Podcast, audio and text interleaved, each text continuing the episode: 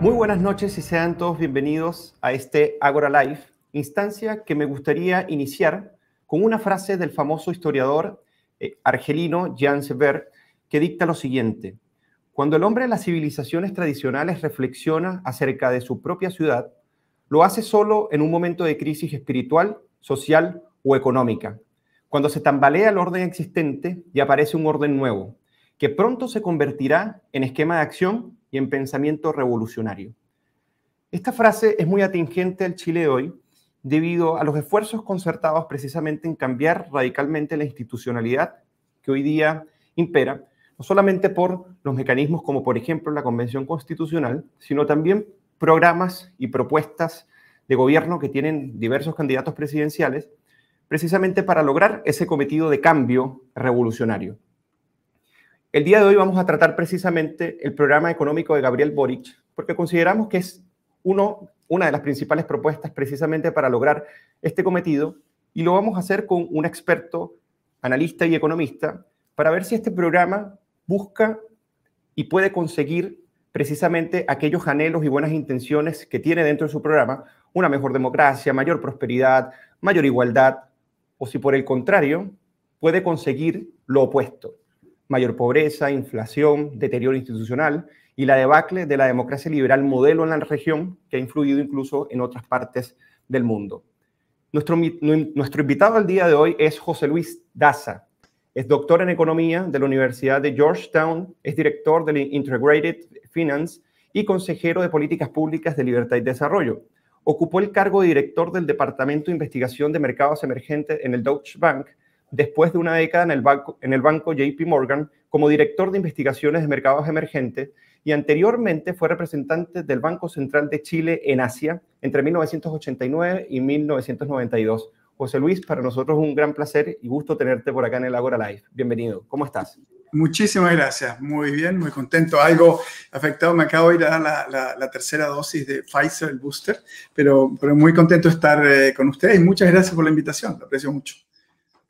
Gracias a ti. Bueno, esperemos que esta, estas dosis de refuerzo, que a mucha gente por acá en Chile le, han caído bastante pesadas, no, no, no, te ocurra a ti lo mismo en esta entrevista.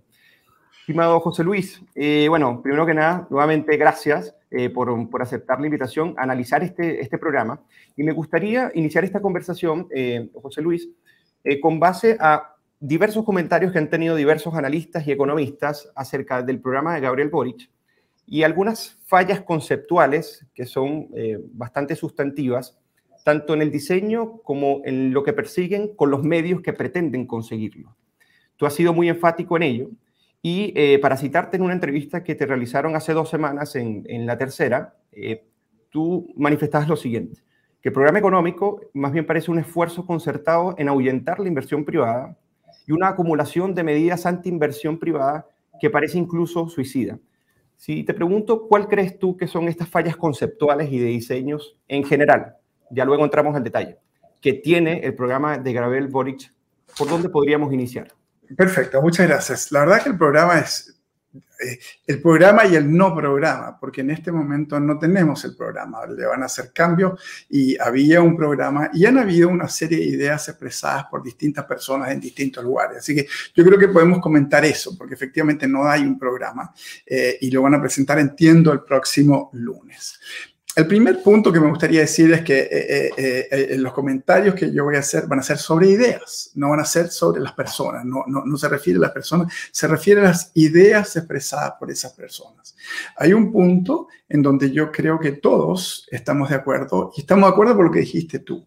Yo creo que hay una aspiración que es muy legítima y que yo comparto de tener una sociedad más equitativa. Yo lo hablo en términos personales. Para mí, la distribución del ingreso es un tema, no es solo un tema del nivel, y por una gran cantidad de, de, factores que no vale el caso. Así que yo comparto el interés por disminuir la, la, desigualdad del ingreso. Comparto la intención de darle mayores, mejor salud, mejores hospitales, mejores eh, eh, eh, equipos, mejores casas, mejor educación a todos, sobre todo el sector más pobre de los chilenos. Comparto plenamente mi visión es que todos los anhelos que ellos tienen, que el equipo ha comentado hasta ahora, son incompatibles con las propuestas económicas que ellos tienen. Así que comparto los anhelos, pero lamentablemente lo que ellos presentan como programa, para mí, no nos conduce a eso. Por el contrario, mi temor es que nos conduce a un estancamiento muy serio y posible, muy complejo, del cual llevará mucho tiempo salir. Y después podemos hablar de por qué pienso cada una de estas cosas. Así que número uno, hay una inconsistencia.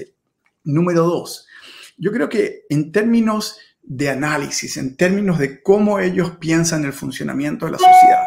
Yo dije en su momento que, que, que, este era un camino sin salida, es un callejón sin salida. Brasil, Argentina, Colombia, cada uno de estos países centrados, con sus idiosincrasias, con sus eh, eh, cosas específicas, pero todos llegan al mismo camino que es un empantanamiento, mayor pobreza y enorme distribución, mala distribución del ingreso. Pero déjame decirte en dónde está, desde mi perspectiva, una de las claves del problema.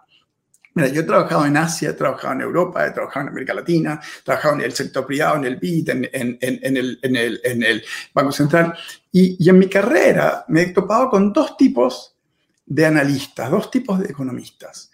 Eh, y esto lo, lo, he enfatizado muchas veces. Hay un grupo de economistas, eh, a veces con muy buena formación, con grandes conocimientos matemáticos, que son muy buenos y se enfocan en una acción que se enfocan en transferencias. Saben muy bien, yo lo voy a quitar a Juanito, se lo voy a dar a Tomasito, le quito a María y se lo doy a Juana.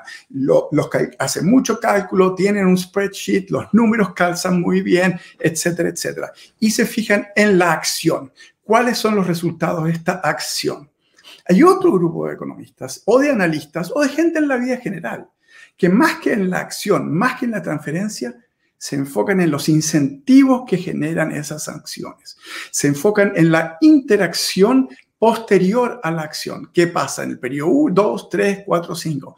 Y la experiencia es muy clara, que lo que ocurre en el periodo 2, 3, 4, 5 es mucho más potente que lo que ocurre en la primera acción. Yo siempre, muy cortito, te voy a dar un ejemplo que siempre, que, a mí me vino muy claro en, estos términos. Porque esto es lo que creo que está ocurriendo. Ellos están enfocando en la acción, cuánto van a recaudar, sin enfocarse en el periodo 2, 3, 4, 5, 6, 7, etcétera, las consecuencias. Yo, mi, mi, mi, primera señora holandesa, yo iba, seguí a Holanda, iba a visitar a, a mis ex suegros y ellos tenían una casa que era muy flaquita, flaquita, eran como cuatro metros, pero era muy larga, iba de un lado de la cuadra a la otra lado de la cuadra, era flaquita, flaquita, flaquita. Y la de los vecinos era iguales, y tú miras Holanda y estaba lleno de casas. Y un día me puse a averiguar por qué. Bueno, resulta que los holandeses, en 1600 y algo, tuvieron una gran crisis financiera. Como los holandeses eran muy inteligentes, muy buenos economistas y sabían de que lo que importa es lo que pasa en el periodo 2, 3, 4, dijeron, ¿sabes qué? Para que esta gente no actúe en el periodo 2, 3, 4, le vamos a poner un impuesto al frontis de las casas. Total, nadie va a destruir su casa para pagar menos impuestos. Así que le pusieron un impuesto por el frontis de las casas. ¿Tú has ido a Ámsterdam? 300 años después, Toda la, estructura urbana de Ámsterdam son casas flaquitas y largas destinadas a no pagar ese impuesto. Lo poco que pudieron haber recaudado, lo que recaudaron en la primera acción con ese impuesto, no se compara con los miles de millones de millones que se invirtieron después en infraestructura en años y años, mucho después. Y hoy tienes toda una ciudad estructurada en base a eso. Yo creo que el problema central de ellos, número uno, empieza por ahí eh, eh, se fijan en lo que van a hacer y te presentan, te presentan, te van a presentar spreadsheet muy completos, sacamos de este, de este, de este. Lo curioso es que en este caso aparentemente no le suman los números porque lo que ha dicho Boric es distinto a lo que ha dicho el equipo que recaudan, así que ni siquiera en eso, pero yo creo que ese es un, un problema central. Y después el último, el problema analítico de cómo, cómo, cómo llegan a las conclusiones. Y aquí hay un problema eh, muy común en las ciencias sociales que cuando estás en, trabajas en mercados financieros en, que son muy crueles, son muy rudos, crueles y no te dan espacio para la ideología, para nada. si, te equivocas, te equivocas. Em, aquí hay un tema de lo que se llama la eh, eh, data mining, es lo que llamamos, que es, es buscar datos por todo el mundo que apoyen tus ideas. Es lo que se llama el, el sesgo de la confirmación hay cualquier cantidad de datos que van en contra de lo que piensas tú, pero encuentras uno, hey, allá, ese dato, y tú dices, confirma que es lo que yo quiero hacer.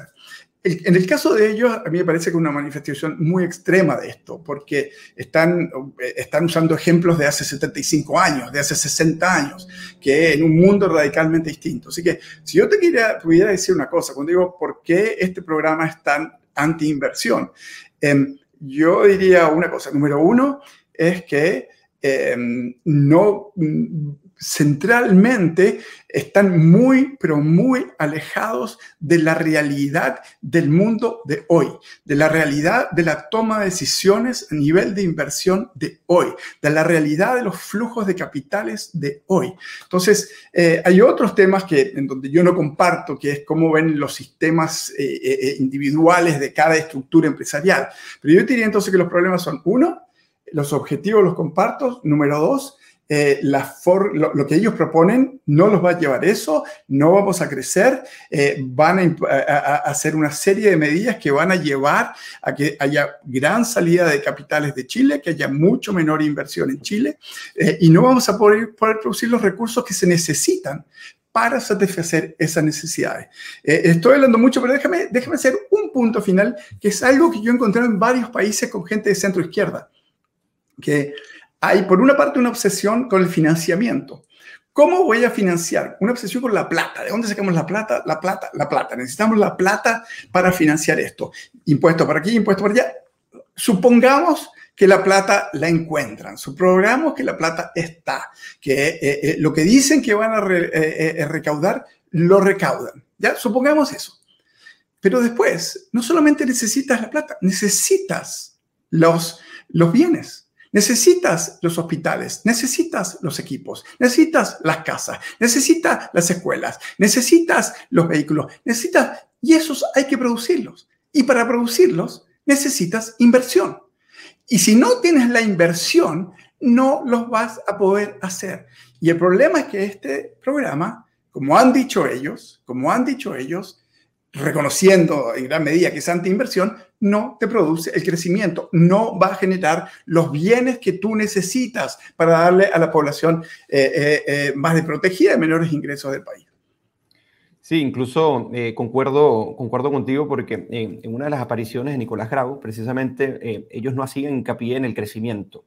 Lógicamente no lo descartan, pero quizás no, no lo toman como, como un vehículo inicial de los objetivos de, su proyecto, pero eso tiene graves consecuencias, como bien comentas, y más en una economía como en Chile. Ahora me gustaría, eh, José Luis, pasar a un, segundo punto, que es la visión que tiene en el programa de Gabriel Boric de lo que llaman el Estado emprendedor, que son estas ideas que, puso de moda Mariana Maxugato, y no son ideas de moda, sino que es simplemente, o por lo menos como está planteado dentro del programa de, de Gabriel Boric, es una especie de reformulación o la adaptación de una vieja idea, que es una vieja idea de, industrialización por sustitución de importaciones, que eh, como, como sabemos, poco años después de la posguerra, hasta la crisis de la deuda externa eh, de, 1982, predominó de manera significativa en las economías eh, de América Latina. Entonces, a mí me gustaría detenerme un poco en el contexto de, de, aquella época, porque cuando uno ve cuáles fueron los resultados, a menos en cuatro países, uno se da cuenta, por ejemplo, que en Chile eh, para el 73 el déficit fiscal era un poco más del 24%, un crecimiento económico que era menos 5,6 y una inflación cercana al 600%.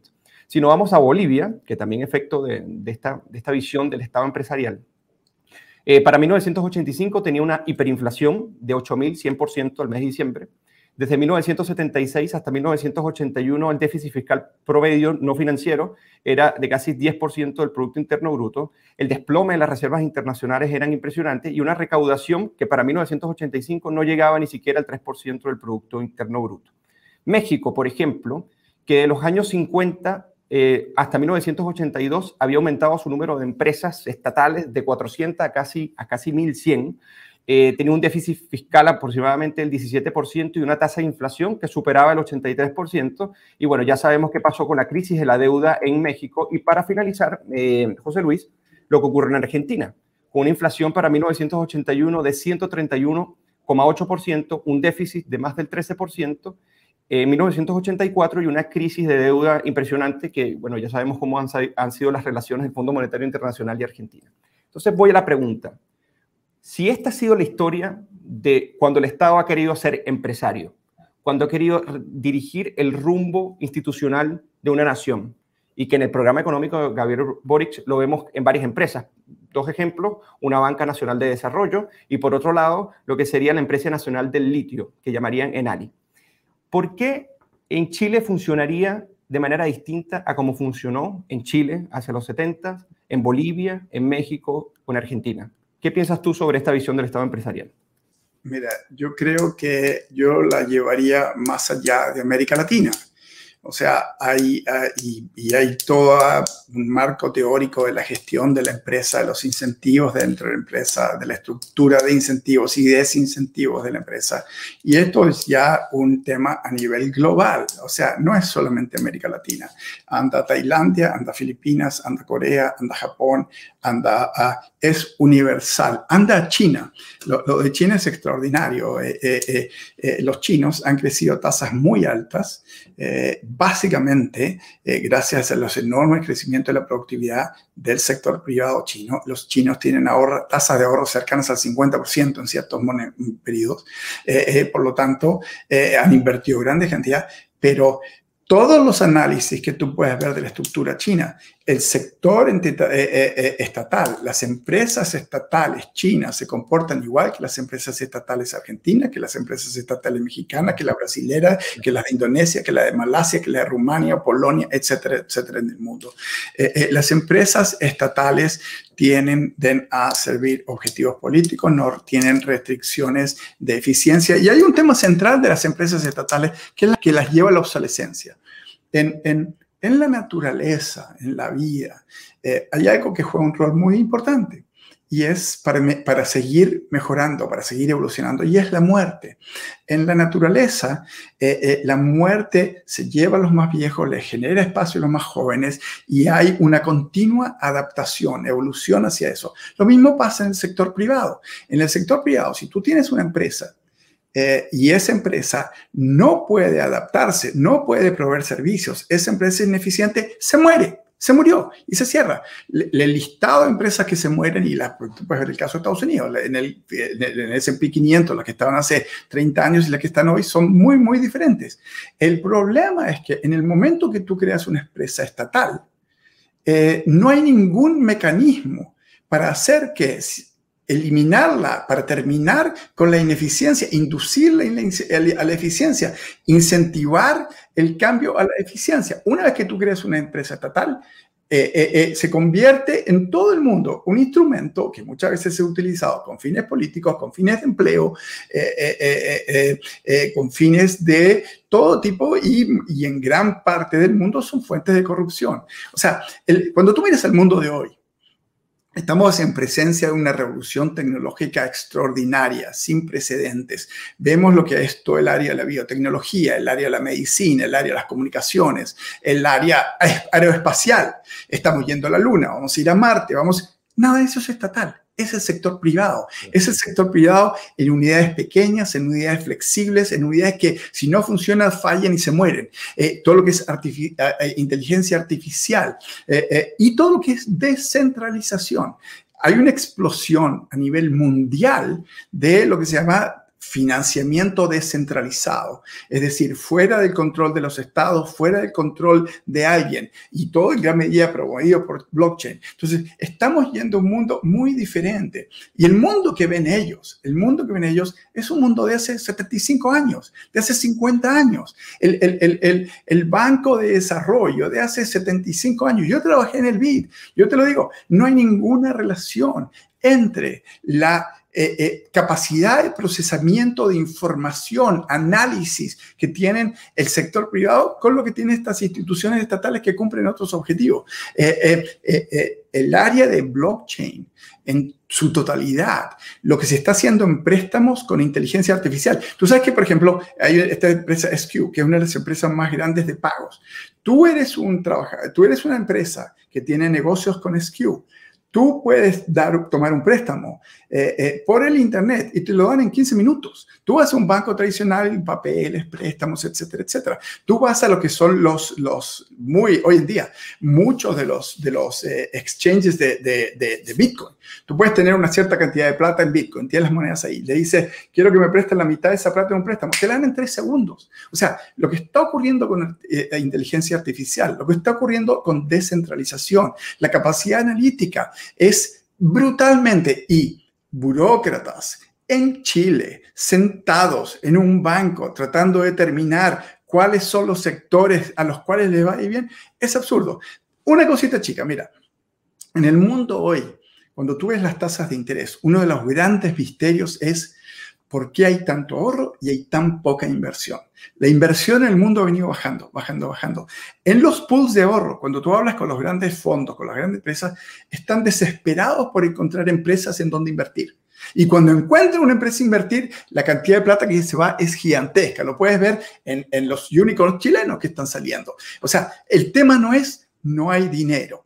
El tema por el cual no les llega al plata a las pymes no es porque no hay dinero, es porque hay otros problemas estructurales de carácter micro que hay que resolver para que ellas puedan crecer, para que ellas puedan ser solventes, para que ellas puedan pagar.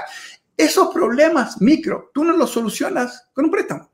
Los problemas siguen ahí. Entonces, es, es, es taparse los ojos y es confundirse si tú crees que vas a solucionar Veamos cuáles son los problemas micro que no le permiten a las pymes ser buenos créditos, que no les permiten tener colateral, crecer, poder pagar sus deudas, etc. Atacamos la fuente del problema, no, no, no el síntoma, porque ahorro para ayudarlas hay en abundancia. Creo que en Chile, muchísimo menos después de las chambonadas que están haciendo con la destrucción del mercado de capitales y el cuarto retiro. Sí, eh, y bueno, incluso dentro del, programa económico de Gabriel Boric, eh, al mejor estilo de, este crecimiento hacia adentro, ¿no? E incluso de, restringir la competencia, bueno, eh, muy parecido con respecto a crear parques científicos y clústeres industriales, precisamente desde el Estado asumiendo enormes riesgos, como si pudiesen hablarse que son las mismas estructuras, los mismos incentivos del mercado con respecto al Estado. Eh, José Luis, ahora me gustaría llevarte al punto en el que estábamos inicialmente y te voy a hacer una pregunta que básicamente resume en cierta medida eh, lo que yo considero, o sea, que, que, evaluamos dentro del programa económico, o por lo menos lo que hay del programa económico y que hasta el momento ellos han defendido, ¿no? Eh, me gustaría preguntarte lo siguiente, ¿conoces algún país, José Luis, que incorporar el impuesto patrimonial, impuestos sectoriales, aumento del salario mínimo, reducir la jornada laboral a 40 horas, restringir el ajuste de las empresas por necesidades de la empresa, promover el derecho a huelga privilegiado, con este caso, con una participación importante del Estado, y un modelo de empresa estatal en lugar, un, modelo de empresa estatal en lugar de la licitación tradicional como hasta hoy día se lleva de manera transparente, fomente en algún lado la inversión, el crecimiento o una economía sana, en algún, según experiencia? Yo creo que, mira, tocaste tantas áreas que, que, es difícil. Yo creo que hay que, tú puedes analizar cada una de las medidas que están implícitas en este programa y puedes analizarlas si cada una de ellas te parece más mala, menos mala o súper mala o neutra, si quieres. Pero al margen de cada una de las medidas, eh, eh, lo más grave es el colectivo, es la totalidad y lo que implica en su totalidad. Y eso es un programa, esto es uno de los programas más anti-inversión que yo personalmente he visto en mi carrera. Cuando tú ves lo que hay en materia de impuestos, cuando tú ves lo que hay en materia de eh, manejo corporativo, que no sabemos cuál va a ser el final, pero los, los trabajadores metidos en los directorios, cuando ves lo que hay en materia de legislación laboral, cuando ves todo el conjunto está hecho para hacer el país mucho menos atractivo en términos de inversión. En un mundo en donde los países que lo hagan bien van pueden recibir mucha inversión. Entonces, es, es un drama porque sin inversión no vamos a poder generar los recursos para solucionar los problemas de las clases más pobres. Necesitamos los países, el crecimiento, el crecimiento de la productividad y el crecimiento económico se traduce en más bienes para los sectores más pobres. no es lo único, el crecimiento no basta, el crecimiento. Pero déjame decirte una cosa que sí es importante mencionar, que está en el fondo de toda esta discusión y está atrás, y tiene que ver con la desigualdad en Chile.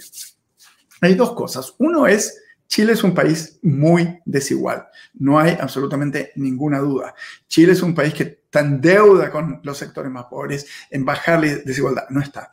Pero ningún analista que valga la sal de sus huesos solamente mira niveles, que es lo que está al nivel de la desigualdad hoy versus este nivel de desigualdad de este otro país. Yo puedo tener una foto de dos aviones, uno está aquí y uno está acá. ¿No es verdad? Pero no me dice nada. Un avión puede ir en picada y se va a chocar y el otro está despegando. Lo que tú tienes que ver son las tendencias, cuáles son las direcciones. Y cuando tú ves la tendencia entre el mediado de los 90 hasta el 2014, 2015, Chile logra algo que es absolutamente extraordinario en el mundo y prácticamente único. Mira los Gini coefficients de los países del mundo. Prácticamente todo el mundo la desigualdad venía subiendo, venía subiendo. Uruguay logró, tuvo un efecto y podemos discutir por qué. Eh, eh, eh, ah, tiene, una, tiene una baja, sube y después baja. Pero el resto del mundo, Suecia, Japón, todos los países más dinámicos del mundo, toda la desigualdad venía subiendo y en Chile la desigualdad venía bajando, bajando, bajando consistentemente. Veníamos en buen camino, teníamos que reforzarlo y para eso necesitamos reforzar el crecimiento. Así que eh, yo te diría que, eh, en, términos de, de, lo que hay que hacer, íbamos en buen camino y lo interrumpimos. En vez de seguir mejorando y perfeccionando, decidimos matar. Y yo creo que, yo creo que eh, eh, mira, eh, si, este programa se implementa, yo creo que con muy buenas intenciones, son buena gente, vamos a caer en el problema que caen muchos de los países en donde empiezan a aumentar el tamaño del Estado, cuando ya tiene un sector informal, cuando tú tienes un sector informal muy grande y aumenta los impuestos, obviamente solamente se lo puedes aplicar al sector que paga los impuestos. Entonces tiene que empezar a subir las tasas, a subir las tasas. ¿Qué es lo que va a pasar en Chile? No vamos a crecer eh, vamos a tener un déficit fiscal, no van a poder darle los recursos a esta gente y van a decir los tiene que dar el Estado, para lo cual necesitamos aumentar más los impuestos. Van a aumentar más los impuestos, se va a ir más el capital, no vamos a crecer, vamos a tener, y van a, entonces, lo que yo creo que a esto me refiero cuando digo el efecto en el periodo 2, 3, 4 y 5. Estamos entrando en una dirección que es muy peligrosa, es muy difícil de salir y, y, sobre todo un país como Chile le va, a costar, le va a costar mucho. La experiencia latinoamericana es muy clara. José Luis, hay un elemento preocupante que eh, aún no hemos abordado. De este paquete de medidas te las nombré precisamente en la pregunta porque básicamente resumen eh, por un lado las intenciones de que, Chile mejore, esas, buenas intenciones dentro del programa, pero por otro lado están las medidas para que eso ocurra y precisamente logran lo opuesto ¿no? a, lo que buscan. Pero hay una que es la codeterminación. ¿no?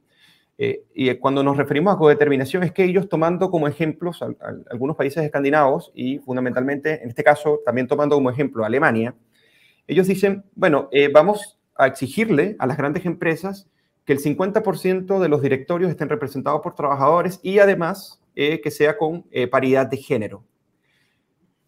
Esto, eh, bueno, quieren copiar Alemania, por ejemplo, y en, Alemania incluso son más modestos, es un tercio precisamente de, esta co, codirección, pero lo interesante acá es que es voluntario y que no es una medida que se impone de esta manera, pero además la comparación con estos países yo te voy a hacer dos preguntas. La primera, ¿cómo ves tú este ámbito de la, de la, de la codeterminación y cómo afecta precisamente las expectativas de inversión en, en determinados países? Y segundo, este, este anhelo de compararse precisamente con países donde estos asuntos están resueltos, porque aquí lo que vemos es una clara traslación de principios democráticos a cómo funcionan las empresas.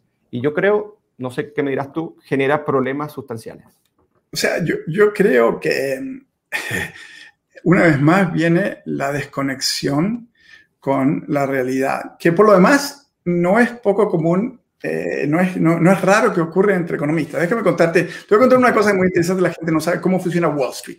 Si tú vas a Wall Street, ya tú tienes eh, eh, eh, es, es, tú entras un trading floor, hay algunos que son muy grandes, como una cancha de fútbol, cientos de mil en el centro, los que tienen el poder en la jerarquía intelectual, en el jerarquía de poder, son los traders, los portfolio managers, los que están con la realidad poniendo en riesgo.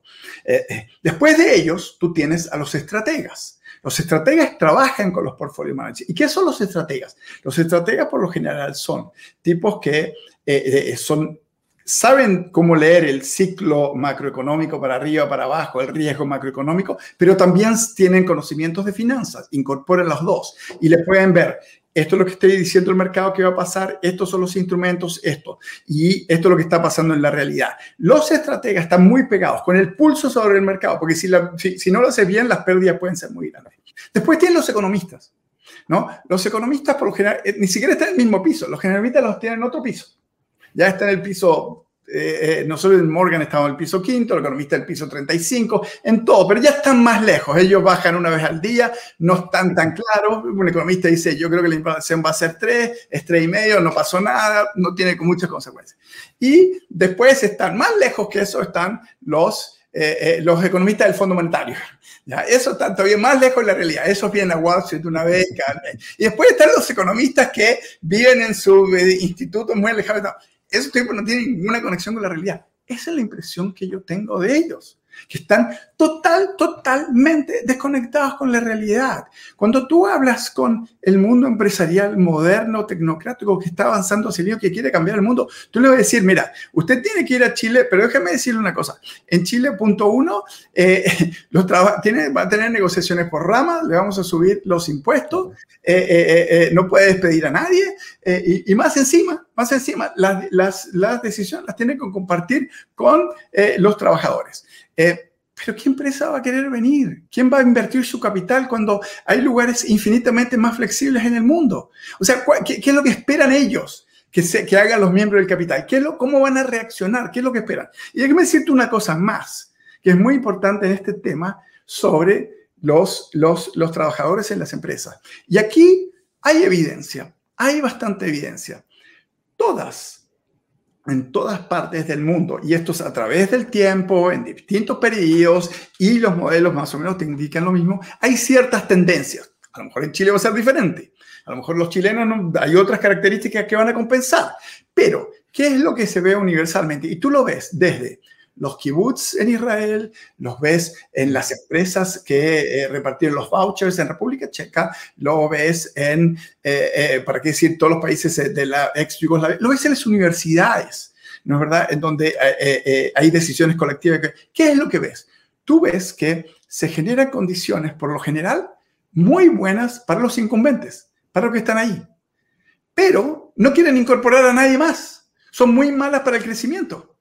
¿Te fijas? Entonces, desde un punto de vista progresista, yo no quiero un sistema, si yo soy una persona progresista que quiere incorporar jóvenes, que quiere incorporar empleo, yo no quiero un sistema en donde los que están adentro, los que pudieron entrar, van a repartirse las ganancias, pero no quiero que entre nadie más. Son sumamente estáticos, son anticrecimiento y te lo aseguro además que nadie va a venir a empezar una empresa en Chile con esas características. O sea, hablen con empresarios, discutan con los empresarios que vienen ahí. A mí me parece que esto es, está totalmente desconectado de la realidad del mundo de hoy.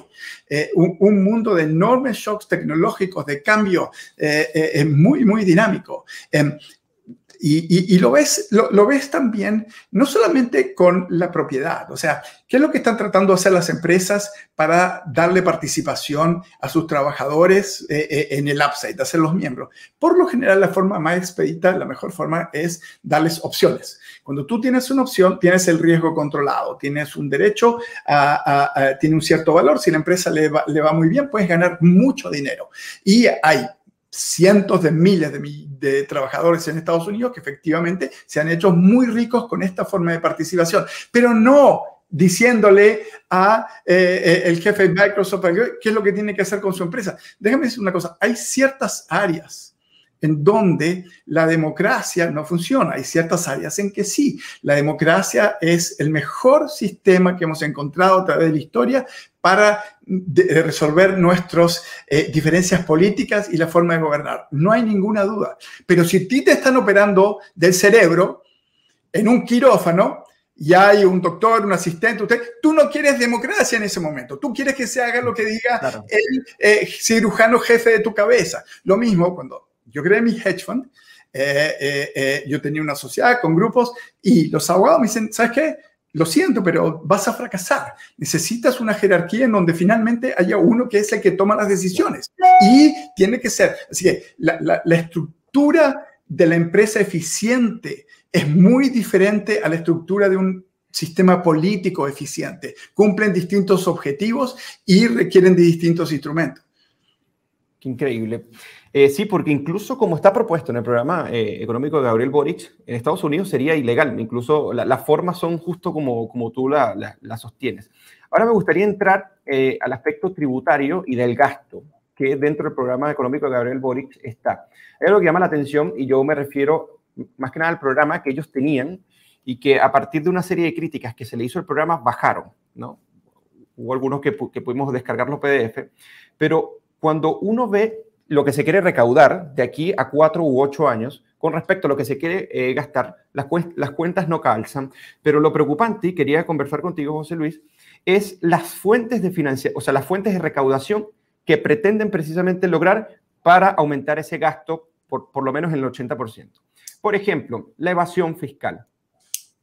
Eh, es difícil primero determinar cuánto es la evasión, porque, o sea, cómo ponderarla es, es algo que puede ser casi imposible, ¿no? Pero se calcula que puede ser del 7% en Chile y ellos pretenden rebajarla a 3,5%. Ya por ahí tenemos eh, a través del voluntarismo, porque la propuesta es invertir mucho dinero, diría Nicolás Grau, invertir dineros como locos en el servicio de impuestos internos, precisamente para lograrlo. Esa sería como la propuesta. Luego tenemos otra que es eh, el impuesto al patrimonio. El impuesto al patrimonio, en este caso, el impuesto a los super ricos, que más o menos sea el 1,5% del Producto Interno Bruto. Pero cuando uno se eh, mira un poco a la, a OSD, uno se da cuenta que hasta el año 92, 94 habían 12 países apenas que conservaban eh, e-, este impuesto al patrimonio y, y cuando llegamos al 2018 apenas, no, disculpa, llegando al 93, 94, habían 12 países de la OSD que tenían este tributo y con los años apenas podríamos tener dos o tres. Y solamente Suiza es el que ha logrado hacerlo con 1,1% del impuesto al patrimonio a las personas que más tienen. Pero en Chile se pretende que sea del 1,5 al 2%, cobrando a los súper ricos, y a partir de allí, revisando el impuesto, eh, revisando las tasas impositivas, duplicar prácticamente lo que se recauda en impuestos sobre la renta. Luego tienes impuestos verdes, el royalty que pretende eh, recaudar un 1% del PIB, el impuesto sobre la renta de 1 a 1,5, las excepciones un, eh, un porcentaje del PIB, y más o menos eso suma, eh, José Luis, un 8,5% en recaudación. Pero cuando uno ve el gasto, que van desde el apoyo a las pymes, que son 2% del PIB, en pensiones el gasto sería de 3,5% del PIB, y va sumando, te das cuenta que llega aproximadamente de 13 a 14% del Producto Interno Bruto. Entonces, la cuenta ni siquiera calza allí, pero lo que preocupa es la base ilusoria que pretenden precisamente para recaudar. ¿A ti no te parece que esto también forma parte de, esta desconexión por la realidad? Y segundo, hay una especie de, adicción de ver siempre a Europa. A Europa como la zona que hay que imitar siempre a la hora de fijarse en los impuestos que hay que cobrarse, de aumentar el tamaño del Estado. Entonces me gustaría que reflexionáramos en, en estas dos direcciones. Uno, esta base ilusoria, y segundo, por qué Europa es la referencia y si tú consideras que Europa debería ser precisamente el paradigma imitar. Mira, el, primer punto tiene que ver con un, un, un dicho de facto que ellos dicen como si fuera una verdad absoluta. Necesitamos aumentar la recaudación como porcentaje del PGB. Lo tenemos que hacer. Eso yo se lo he escuchado decir a grado 30%. Ese statement él, es economista, pero ese statement no es un statement de economía. No hay nada en la teoría y en la práctica económica que te diga que tienes que tener un nivel de gasto más de cierto nivel del PGB. Absolutamente cero. Nada. Em, así que eso yo estoy número. Número dos, no hay comparación entre lo que puedes recaudar en el tiempo Digo, después del periodo 1, periodo 3, 4, 5, 20, 10, mediante el crecimiento versus aumento de las tasas de impuestos. No hay comparación alguna. En Chile eh, sabemos que si nosotros vemos el alza de la recaudación de los últimos 30 eh, años, que fue casi 8 veces lo que recaudamos más que antes, prácticamente el 80% vino por mayor crecimiento. O sea, la principal fuente de recaudación a largo plazo va a ser el crecimiento. Mi recomendación a ellos sería, señores, si ustedes quieren tener más recursos, eh, eh, eh, si ustedes quieren, y quieren tener los bienes, quieren tener mayores salarios, quieren tener, enfóquense en el crecimiento y no en estas alzas de tasas que van a matar la inversión y van a matar el crecimiento.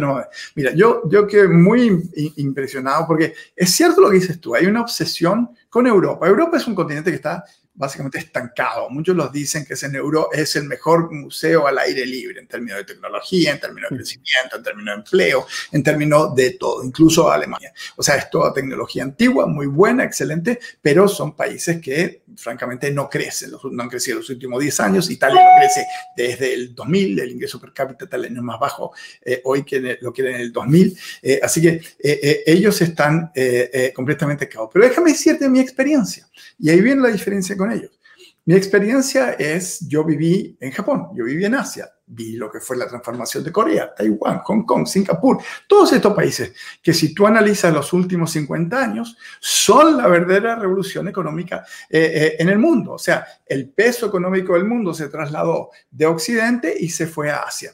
Déjame decirte unas cosas que la gente por lo general no sabe eh, y, y más interesantes de Japón. En Japón, después de la Segunda Guerra Mundial, eh, cuando llegan los americanos, eh, ellos eh, empiezan a reconstruir el país y hay una serie de reformas y comisiones económicas. Y pasan una norma, en 1953 creo que es, que decía que el Estado japonés no podía gastar más del 20% del producto. Norma, ley. No pueden gastar más del 20% del producto.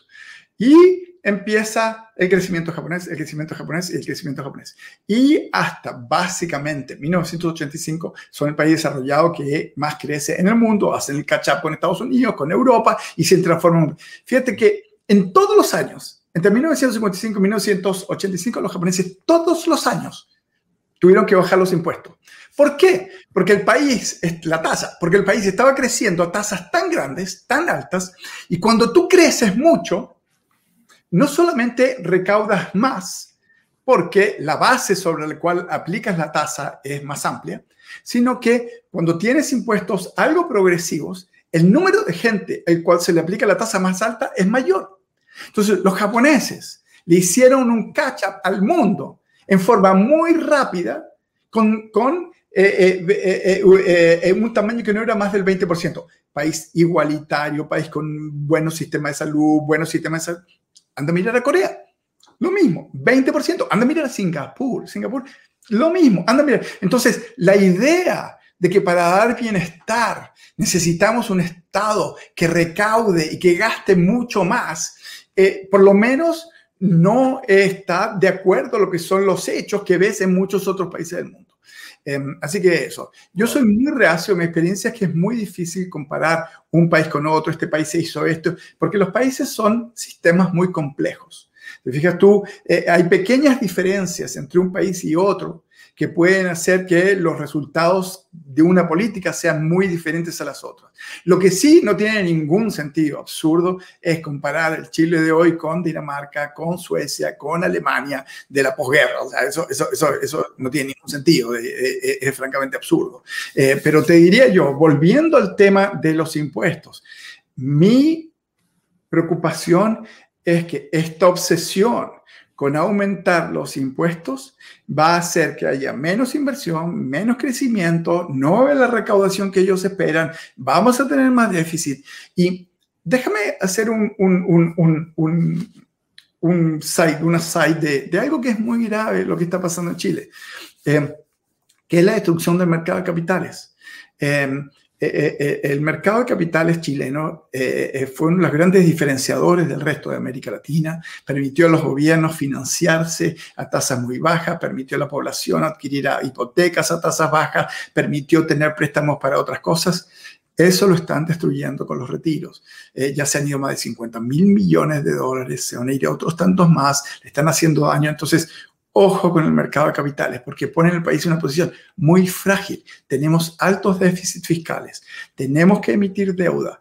El mercado de capitales locales lo están destruyendo. No, no van a poder absorber esa deuda. ¿Qué va a pasar? Van a tener que ir afuera y cuando te empiezas a endeudar en dólares, te empiezas a meter por el camino de las Argentinas y todos estos otros países con crisis. Así que yo creo que, yo creo que hay que tener mucho cuidado. Están jugando con fuego con esto de la destrucción del mercado de capitales. Es muy peligroso. José Luis, eh, hace cinco años te entrevistaron para la tercera.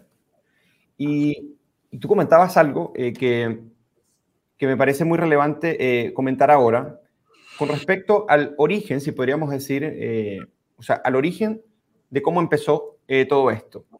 Pero eh, antes de ir a esa pregunta, o sea, tú dijiste en, la tercera un elemento muy interesante que, o sea, antes de pasar al origen de lo que tú consideras que fue lo que trajo a que hoy día estuviésemos en esa situación, es que el programa económico de Gabriel Boric, eh, comentabas esto.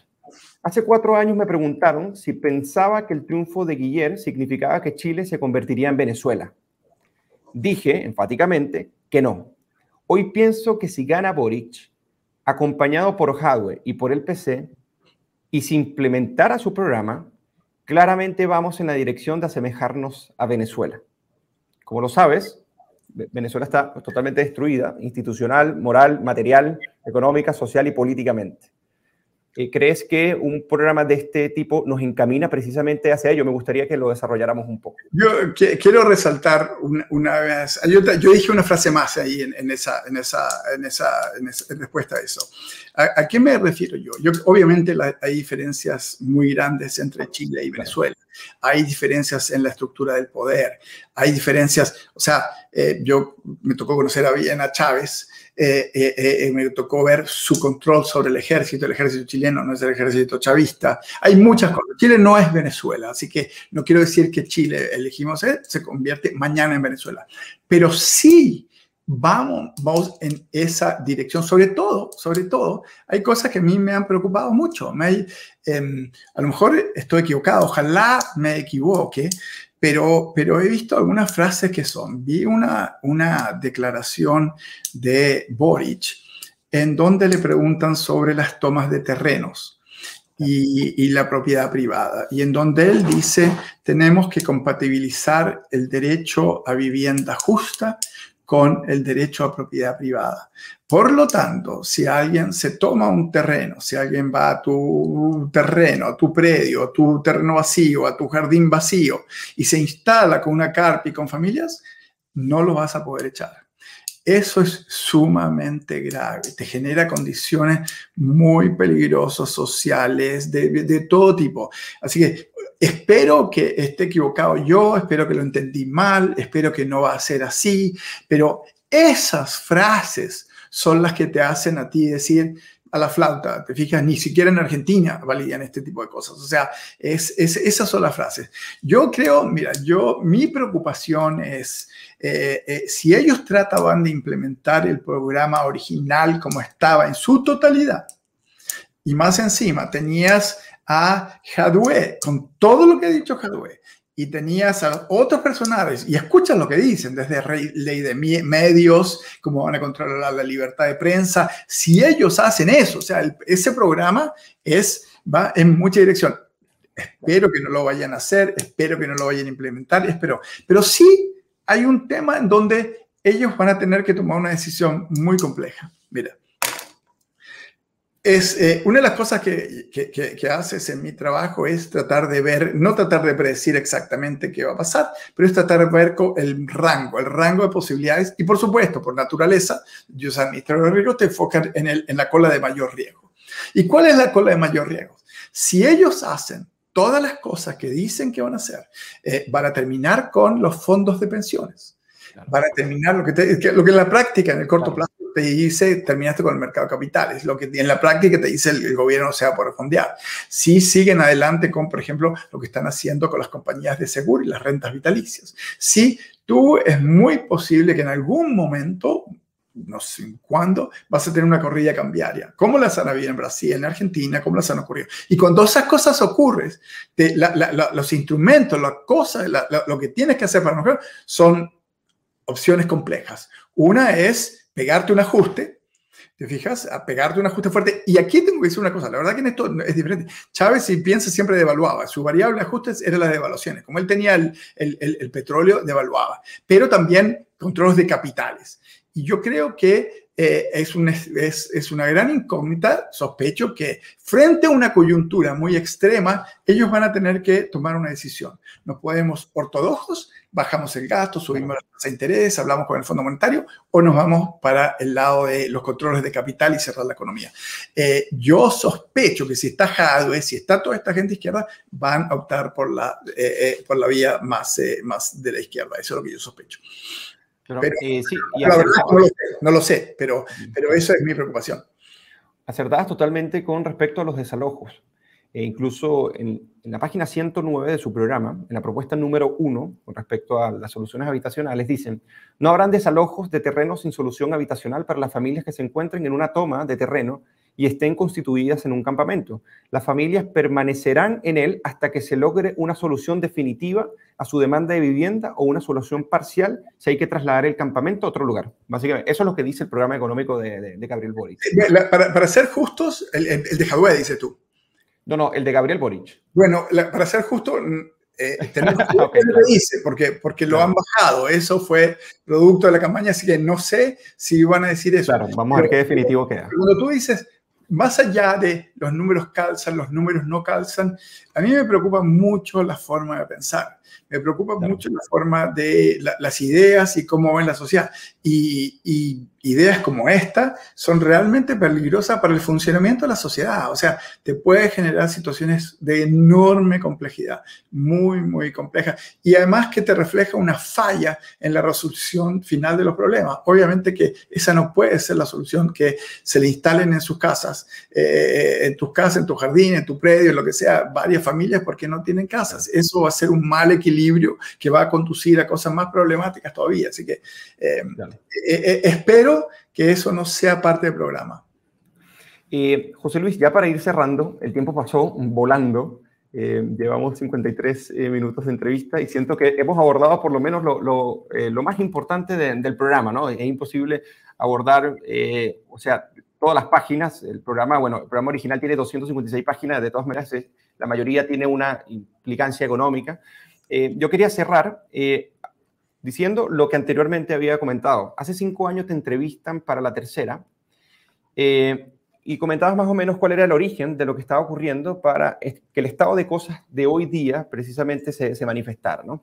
Entonces, mira lo que comentabas, decía, el sistema requería adaptaciones, mejoras, pero Bachelet optó por el discurso de la retroexcavadora y rompió ese equilibrio.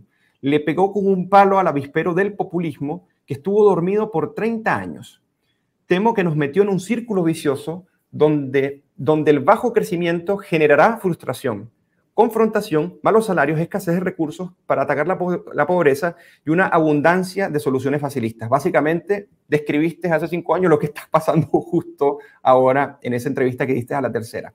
Ahora, mi pregunta sería, si debemos pensar en un modelo que precisamente piense en esas adaptaciones que te referías en esa respuesta, eh, ¿Cuál sería ese modelo que deberíamos estar discutiendo como país si queremos realmente prosperar, eh, avanzar y, seguir mejorando esta democracia modelo que ha sido tan impactante y referente tanto en la región como en muchas partes del mundo? Claro, yo creo que un par de cosas me gustaría decir. El primer punto es que yo creo que la, mejor forma de convivencia que hemos encontrado los seres humanos es la democracia. Y en esa democracia tenemos que atender las prioridades y las, las, preferencias de la gente, al margen de lo que me guste a mí, de lo que te puede ajustar a ti y lo que Yo creo que tendemos. Y hay algunas prioridades que han dicho en forma bastante clara. Yo creo que el tema de la inequidad es, es, es un problema muy, muy importante. El tema de la salud, el tema de la buena educación, el tema de eh, la seguridad el tema de la seguridad es enormemente complejo, sobre todo para los sectores más pobres. El tema de el, el, Estado de Derecho, de la cual los más ricos se pueden proteger, pero no los más pobres. Pero yo creo que tenemos que hacernos cargos de lo que demanda la población. Con liderazgo, no todo, pero con liderazgo. Pero la sociedad nos está pidiendo una sociedad más equitativa, más justa, con más movilidad social. Así que ese número uno tiene que ser el objetivo. Número dos, yo creo que eh, eh, eh, dentro de esa inequidad todavía tenemos bolsones de pobreza muy grandes, entonces tenemos que hacer un esfuerzo muy, muy, muy importante para eliminar la pobreza. En todo el mundo, en todos los países del mundo, en todos los tiempos, la mejor forma de solucionar la pobreza es con el crecimiento. Si no crecemos, no lo vamos a poder solucionar. Es la forma en que China sacó a 500 millones de personas de la pobreza. Eh, eh, y, si tú miras lo que ha sido el crecimiento económico en, en, todo el mundo en los últimos 200 años, el bienestar está íntimamente asociado al crecimiento económico. Así que mi prioridad es el crecimiento sostenible. Tenemos que crecer en forma sostenible. Así que yo empezaría por ahí. Eh, número dos, ¿cómo se logra el crecimiento sostenible? Yo creo que número uno, tenemos que generar condiciones apropiadas para la inversión. Eh, para eso no les puedes poner cargas excesivas a la inversión. Te guste o no te guste, si quieres atraer inversión en un mundo competitivo, competitivo en términos de capital, de atraer, tienes que generar un marco de inversión muy importante. Número tres, como, eh, eh, como número tres, tenemos que tener una economía flexible desde que hace uno de los descubrimientos más importantes en economía, eh, economía y finanzas, la intersección es Black Scholes, Myron, eh, Black and Scholes, uh, Black Fisher Scholes eh, con Bob Merton, en donde ellos básicamente es uno de los descubrimientos más lindos. toda la modelación de finanzas es muy interesante, es muy diferente a la de economía. En economía utilizamos métodos lineales, en finanzas a partir de Merton y otros métodos bastante más complejos de las ciencias naturales. Eh, y, qué es lo que podemos sacar de Black, Scholes, Merton, que se usa en todos los campos de la vida? Y te dice una cosa muy concreta. Básicamente te dice cuál es el valor de la flexibilidad. Y en un mundo más incierto, mientras más incierto es el mundo, mayor es el valor de la flexibilidad. La flexibilidad para poder adaptarte a los distintos shocks. Eh, no sabemos por dónde van a venir los shocks. Entonces, en vez de tratar de adivinar para dónde va el mundo, que ciertamente no lo van a poder hacer unos burócratas sentados en el Estado, en Santiago, eh, eh, genera condiciones de flexibilidad en los mercados laborales, en los mercados capitales, en los mercados contractuales de distinta naturaleza. Así que yo te diría, si queremos ir en esa dirección, vamos con, número uno, crecimiento impuestos eh, relativamente simples que se apliquen a rajatabla, que paguen todos, que los más ricos no pueden escapar, si hay colusión, mete los presos. O sea, eh, eh, eh, a, mí, personalmente me atrae mucho la forma en que se gobiernan en Singapur y en estos países. Son reglas simples, limpiecitas, se aplican a todos. ¿Te fijas? Un impuesto parejo que se aplica a todos. Número dos, mucho, mucho énfasis en ayudar a los sectores más pobres en todo lo que es gasto, en todo lo que es educación, en todo lo que es. Y, finalmente, fíjate que en todos los sistemas modernos, eh, eh, toda la teoría de sistemas modernos, frente a un mundo muy incierto, te dice que tú lo que necesitas son sistemas modulares pequeños. Es decir, si tú vas a tener un sistema de lo que sea, vas a diseñar un sistema de software que tiene muchas partes. Tú quieres que sean partes modulares. Si una no funciona, que sigan funcionando las otras, que puedas cambiar esta y poner otra. Si vas a crear un sistema de pensiones, en vez de crear un sistema monopólico, centralizado, rígido, en donde los riesgos se magnifican, se expanden, son opacos, Tú quieres sistemas modulares en donde haya mucha transparencia, donde haya mucho flujo de información, donde haya competencia. Entonces, yo creo que si nosotros queremos realmente ir al desarrollo, a tener una sociedad más justa, una sociedad con crecimiento, con bienestar, en donde más, si quieres tú, más democrática, eh, eh, necesitamos eh, una dirección radicalmente a la que yo creo que ellos nos van a llevar. Y aquí quiero decir una cosa, fíjate que, que yo creo que es muy triste. Hay una cosa que me da mucho, que no sé si es frustración o hay que aceptarlo nomás, y es la falta de valoración de lo que se consiguió en Chile entre el, 85 y el 2015. Mira, nosotros te voy a decir una cosa, nosotros somos un país en términos generales, eh, hemos hecho algunas cosas bien, pero somos un país mediocrón. Tú, tú miras los deportes, mira el tenis, eh, somos malitos. En el fútbol somos malos. En la literatura, eh, Pablo Neruda, Gabriel Mistral, no somos un país de, de, riqueza cultural. No, hay muy pocas cosas que no, no, no hay prácticamente nada en que somos los mejores. Hay una cosa, una, en que somos número uno en el mundo. Una. Entre el año 1985 y el año 2015, el país que más bajó la pobreza en el mundo más que China, más que todos los países asiáticos, es Chile. Lo único en que somos número uno. Y en vez de preguntarnos cómo lo hicimos, cómo lo mejoramos, cómo seguimos tratando de perfeccionarlo, hemos decidido, ¿sabes qué? Lo vamos a tirar por la ventana y vamos a refundar algo nuevo basado en lo que han hecho todos nuestros vecinos que les ha ido también. Es increíble. José Luis, eh, bueno, quiero agradecerte esta muy, muy interesante conversación. Eh, bueno, logramos tocar eh, a grandes rasgos, nos faltó un poco el, sistema de pensiones, bueno, pero ya, ya será en otro momento. Y José Luis, esperar seguir contando contigo para, para estas interesantes conversaciones, reflexiones sobre ello, ya que han sido muy esclarecedoras con respecto a lo que se viene, si en algún momento se llega a aplicar un programa como ello y las principales advertencias que tú muy bien has dicho y que vienes advirtiendo eh, desde hace bastante tiempo. Oye, muchas gracias. Yo, yo realmente también, yo creo también en el diálogo. Yo creo que sería bueno que invitaras a, a la gente de Boric, a la gente de Yasna, a todos para, para intercambiar ideas. Yo creo que el conocimiento personal, mi experiencia en el pasado es que cuando uno se conoce entre personas, empiezas a, eh, eh, es menos duro que la crítica por los diarios, por email, por, por la prensa. y yo creo que esto que estábamos haciendo nosotros con, con Boric también, ojalá puedas invitarlo a la gente de Boric, a la gente, como te decía, a nosotros. Pero eh, muchas gracias. Yo creo que ustedes en la Fundación para el Progreso hacen un trabajo extraordinario y sumamente importante.